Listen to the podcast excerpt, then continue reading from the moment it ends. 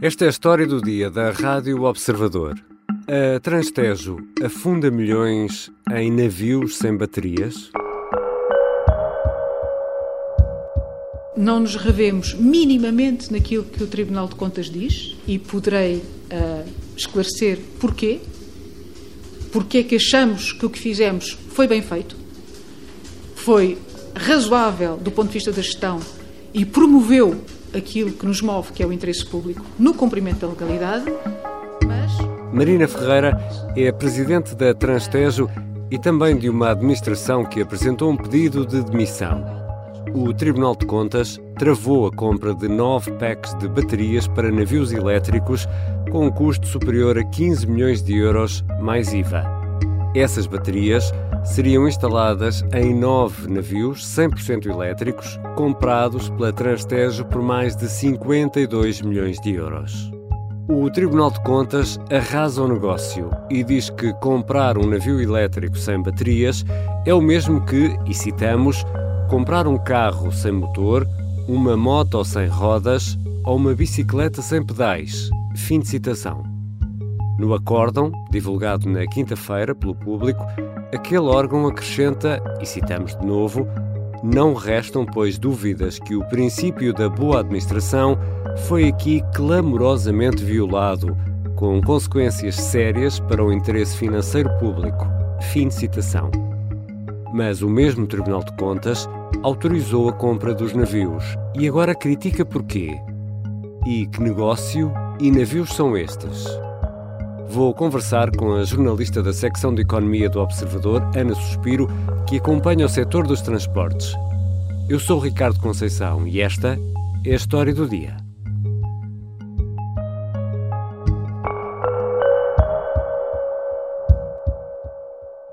Bem-vinda, Ana. Olá, Ricardo. Vamos falar de barcos que servem a travessia do Tejo na zona da Grande Lisboa e, nesta altura, há quem esteja a ouvir História do dia em Braga, no Porto, em Leiria, em Faro ou mesmo em Bratislava e que está a pensar: isto não me interessa nada, porém vamos falar de dinheiro de contribuintes, de todos os contribuintes, é isso? Vamos falar de dinheiro de contribuintes, de fundos comunitários e de um serviço que é prestado às pessoas que diariamente, milhares de pessoas, atravessam o Rio Tejo para chegar a Lisboa. E agora que já temos a atenção de todos os nossos ouvintes e contribuintes, que navios são estes, Ana Suspiro? São navios elétricos um, que a Transtejo encomendou, um modelo que foi feito à medida da empresa, ou seja, isto não existe no mercado. Hum. Não, não vais a um catálogo de barcos e escolhes aqueles não há barcos que queres elétricos assim para estas com estas características claro. Eh, que foram definidas no concurso, para esta distância, para o transporte deste número de passageiros, não há. Uhum. É uma tecnologia nova que tem, obviamente, tido muitos desenvolvimentos uh, nos últimos anos e ficado mais acessível, mas uh, era aqui um bocadinho, eu não diria um tiro no escuro, mas uh, uma, uma, uma ambição muito grande por parte das autoridades portuguesas, porque obviamente a empresa tomou a decisão com o conforto do governo de fazer aqui uma de dar muitos passos em frente na transição energética. Mas uh, não era suposto serem a gás? Não houve uma altura em que. Exato, houve. Uh, não sei se tu recordas aqui há uns uh, 4, 5 anos, em 2017, hum. havia muitas notícias de, de falhas no serviço dos, dos navios que fazem a travessia do Tejo. Porquê? Porque não porque houvesse greves, uh, mas porque os barcos estavam em manutenção e tinham avarias, basicamente eram velhos e precisavam de ser substituídos. A última compra de barcos que a Transtejo fez, que foram precisamente os catamarãs para o Montijo, foi realizada em 2003. Hum e os cacilheiros que fazem a travessia para a Almada, que é aqueles que têm mais pessoas, são barcos muito antigos. Os velhos cacilheiros. Na sequência destes, destes problemas todos de manutenção, o governo demorou há algum tempo, mas lá teve que decidir uh, avançar com a renovação da frota da Transtejo. Uhum. Isto foi anunciado em 2018, é lançado um concurso em 2019 da ordem dos 90 milhões de euros. 90 milhões. 90 milhões para comprar 10 barcos a gás natural, que é um combustível menos poluente do que o gasóleo diesel uhum. que atualmente é utilizado, mas ainda assim um combustível fóssil. E este foi um concurso que juntava o fornecimento dos navios e a manutenção, o que não é habitual neste tipo de concursos. Apareceram cinco candidatos, mas eh, quatro não cumpriam os requisitos, nem sequer conseguiram a pré-qualificação. Ficou hum. apenas um que nem sequer eh, que não avançou para a fase da negociação, porque quando se foi verificar a capacidade técnica que era exigida no caderno de encargos, também não cumpria. Resultado, o concurso ficou sem propostas e teve que ser anulado. E vai daí, avança-se para a solução elétrica? No mesmo dia em que se a empresa confirma uh, que o concurso vai ser anulado, anuncia o lançamento de um novo concurso uh, para a compra de barcos, 10 barcos novamente, mas desta vez movidos a eletricidade, uma coisa que, tanto quanto eu sei, não, não existe em lado nenhum neste momento com esta dimensão. E que negócio afinal é este, Ana Suspiro? O, o concurso foi lançado, surgiram dois concorrentes, uma empresa espanhola das Astúrias e uma empresa portuguesa que são os taleiros de Peniche e acabou por ganhar a proposta da empresa espanhola, chamada, a empresa chama-se Estaleiros Gondam, uhum. uh, porque era a mais barata, só que considerava apenas a entrega dos navios, uhum. mas sem as baterias e sem um outro conjunto de acessórios que uh, o transporte um, ehm, feito, portanto, por via elétrica exige. Logo levantaram-se dúvidas, os estaleiros uh, de Peniche impugnaram o concurso, porque consideravam que se se integrasse a componente das baterias, eles tinham a proposta mais barata. Uhum. A proposta que venceu incluía o fornecimento de uma bateria para testes, mas não das, das nove que ficavam a faltar, porque estamos a falar de dez navios. Ou seja, dos dez navios, apenas um completo que serviria de Exatamente. Testes. E se tu comparasses dez navios com uma bateria, a proposta que, que venceu era mais barata. Mas se tu comparasses uh, os 10 navios com as 10 baterias, uhum. uh, dizem, é o que alega, enfim, um concorrente que perdeu, eles tinham uma proposta melhor. E quantas redondas estamos a falar de quantos milhões? Nós estamos a falar de 50 e, enfim, 52 milhões de euros sem as baterias ou só com uhum. uma bateria.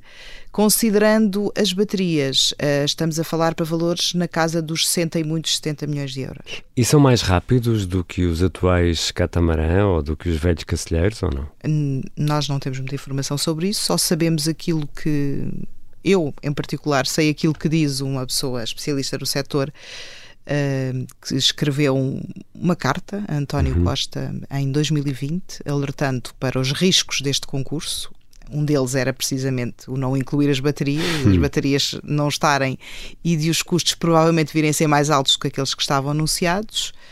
Uh, e esta pessoa, que se chama Fernando Gril, também alertava que estes barcos iam demorar mais tempo a fazer o percurso uh, do que aquele que atualmente é conseguido com os barcos que existem a diesel. Portanto, seriam mais lentos. Segundo este especialista, sim.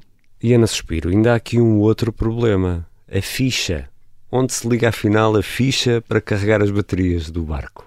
São precisas estações de carregamento e também será necessário uh, adaptar os pontões atuais uhum. dos cais da Transtejo a estes navios. E todas estas componentes ficaram fora do concurso. Hum. Um, portanto, houve uma tentativa de fazer uma adjudicação de fornecimento de baterias que não foi bem sucedida, e é dessa que estamos a falar.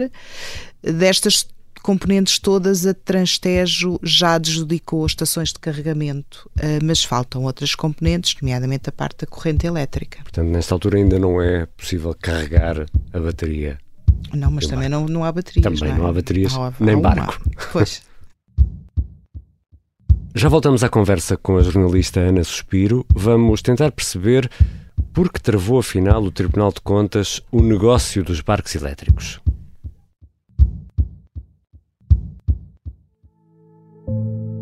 Na próxima terça-feira, dia 21 de março, estreia o segundo de seis episódios do Sargento na Cela 7, a série em podcast que conta a história de António Lobato, o português que mais tempo passou em cativeiro na Guerra de África. Foram sete anos e meio de prisão.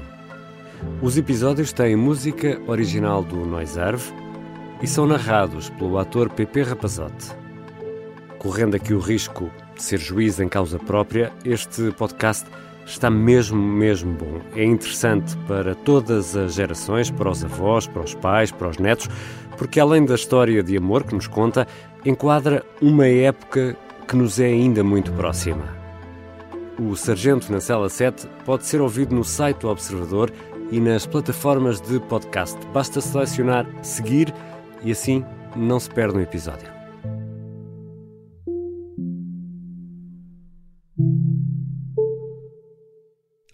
Estamos de regresso à conversa com a jornalista Ana Suspiro. Ana, este negócio foi primeiro verificado pelo Tribunal de Contas, uhum. que agora dá um murro na mesa para dizer que não pode ser assim. Assim não pode ser. Afinal, o que é que mudou para esta reação? A Transtejo uh, chegou à conclusão que afinal aquelas baterias só podiam ser, uh, das baterias que precisava de comprar, só podiam ser fornecidas por um fabricante. Portanto, não fez concurso público, não se faz concurso para comprar uh, baterias a, um, a uma empresa só. Estava, estava prometido fazer concurso? Estava para... previsto que, que o hum. fizesse.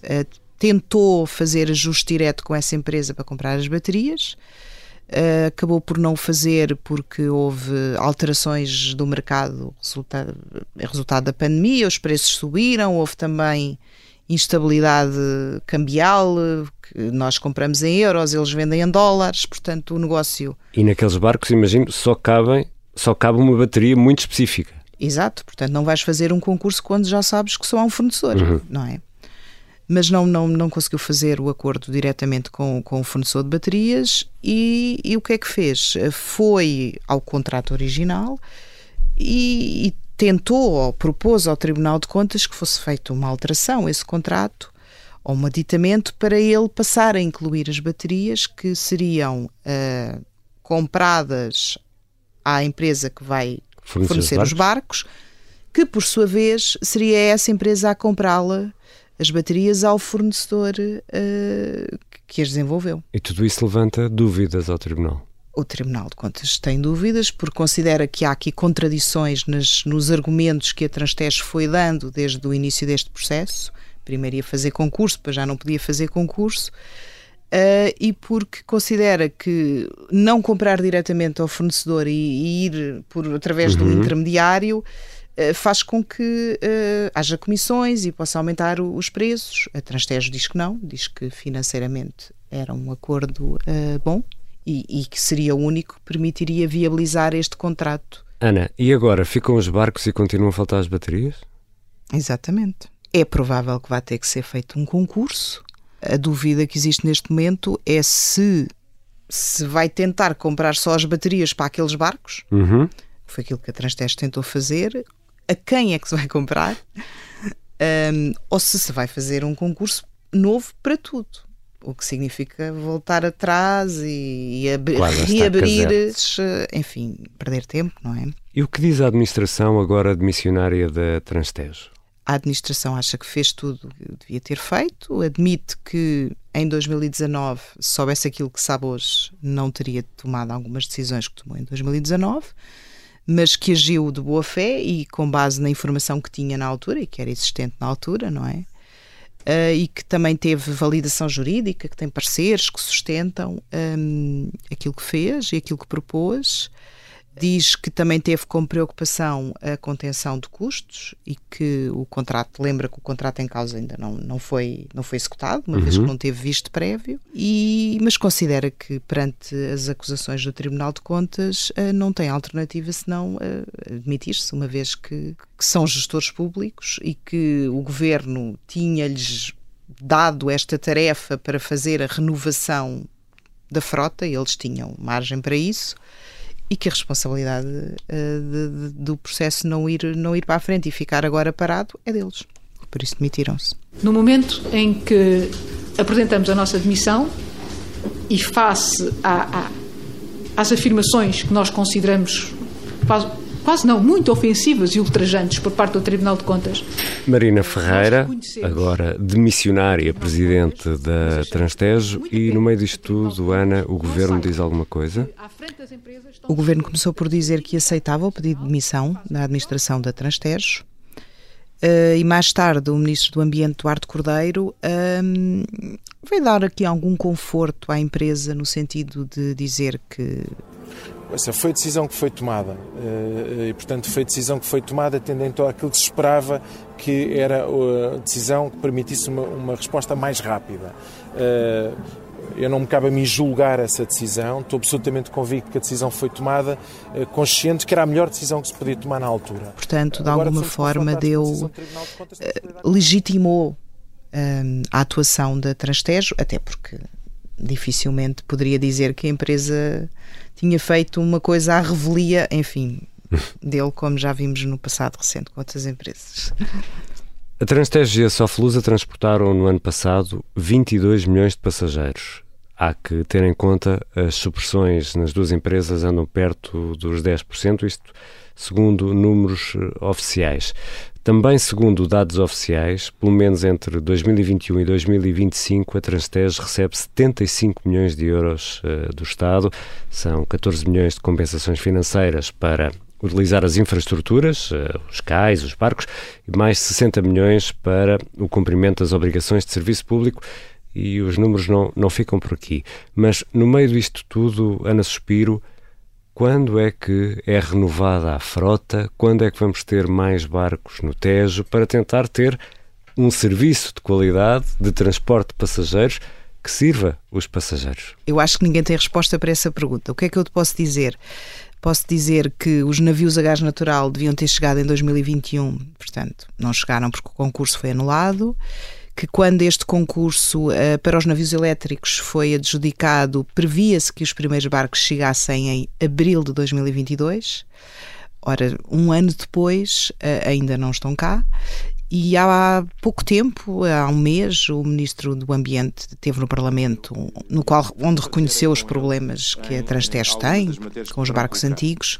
Senhor Presidente, senhoras e senhores deputados, eh, temos que reconhecer que existe eh, um problema na operação na Transtejo e Sofluz, empresas que asseguram as ligações fluviais entre Lisboa uh, e o Montijo, Barreiro, Seixal e Almada. E deu outra expectativa que esperava que os quatro barcos chegassem até ao final do ano, sendo que o primeiro barco, uh, o tal que tem bateria, deveria chegar neste trimestre, mas ia ter um período de testes.